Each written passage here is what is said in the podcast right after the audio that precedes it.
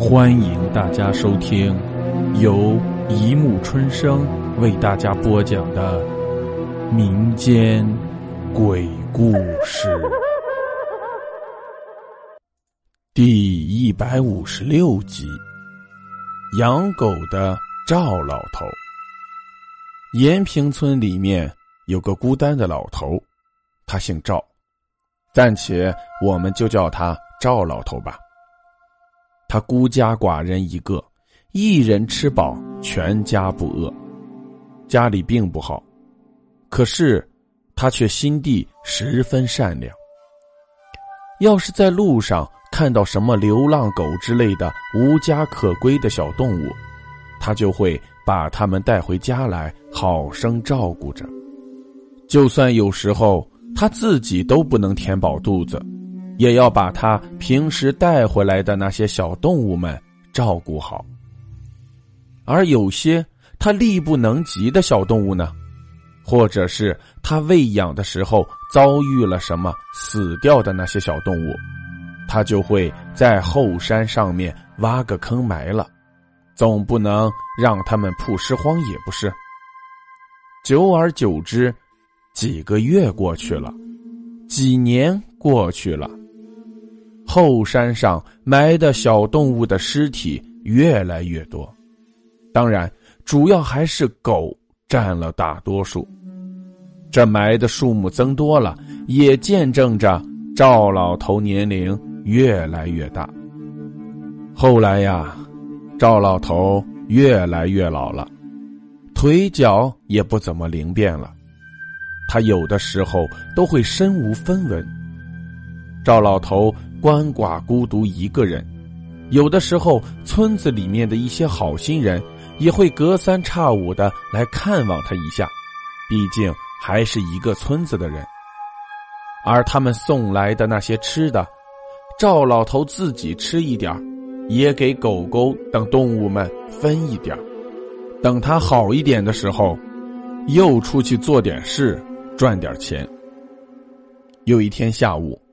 天空阴沉着脸，头顶上乌云密布，似乎一场大雷雨就要降临。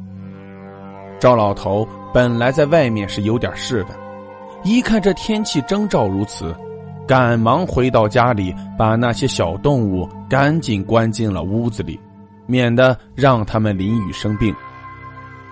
果不其然，这天晚上，瓢泼大雨倾盆而下。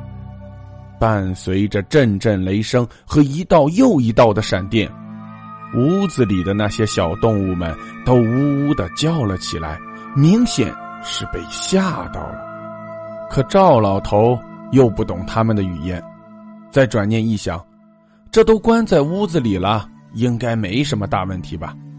就在关小动物的屋子里巡视了一圈，然后回去睡觉了。这种天气，人们都不怎么会太过警惕的，而有些人也正好抓住了人们的这种心理，准备在这样的时候下手。这个人在赵老头院子外潜伏已久，他是个专门贩卖狗肉的残忍屠夫，他守在这里就是看着赵老头一院子的狗。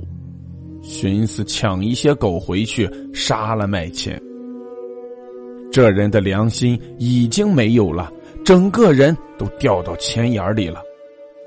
他就坐等下雨，赵老头放松警惕后好下手。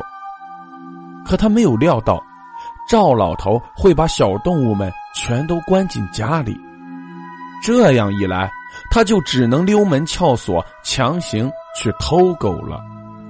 可惜，很不幸，他技术不到家，弄出了声响，惊扰了那些本来是很安静的狗，结果引发了一连串的狗吠声。自然，赵老头也被这吵吵闹闹的声音给弄醒了。谁呀？睡眼惺忪的赵老头爬起来，来关小动物那间房的房门。正好和这个狗肉屠夫打了个照面。既然弄醒了主人，为了避免走漏风声，那就只有……屠夫的心里冒出了一个残忍的决定，他面容顿时变得凶狠起来，手中掏出一把本来是用来杀狗的刀子，就要朝赵老头捅去。此时，却是门那边传来一群狗的叫声。狗不是被关在屋子里面吗？怎么会？屠夫诧异的停顿手里的动作，向身后看去。却发现，门不知道什么时候悄无声息的开了，而门外一群白色皮毛的狗正朝着他狂吠，而且他发现了一个问题：这些狗似乎不受雨水的沾染，雨水直接滑了下去，不停在他们身上。屠夫的手没有犹豫。他想把这老头解决掉后，就把这些白狗都弄回家，杀了一定很嫩。他继续要杀赵老头。这个时候，门外的那群狗一只只闯了进来，顿时屋子里响起了响亮的狗吠，而那些本来还活着的狗和其他的小动物，却是一只只都不敢作声了。突然间，他有了一种不好的感觉。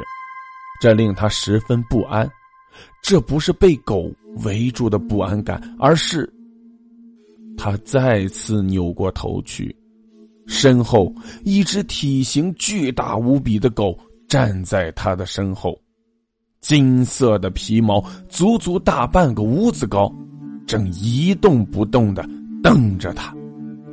他此时尽管看起来还很强硬，可实际上。内心已经被这一连串的诡异弄得恐惧不已了。赵老头此时却是眼睛发亮，他认得这金色皮毛的狗正是他半年前捡回来的狗，可是由于某些原因，他还是不治而亡了。赵老头也只好把他葬在了后山，想来这是见赵老头有危险，赶来报恩来了。只见那金色的、体型巨大的狗低下头来，对着这屠夫的脖子就是一下。而那屠夫的脸上此刻写满了恐惧。可是不等他说下什么，那金毛的狗就把它解决掉了，然后整个把屠夫尸体吞了下去。那金色的大狗和那群白色的狗凝视了赵老头一分多钟，然后消失在空气中，就像什么事都没发生一般。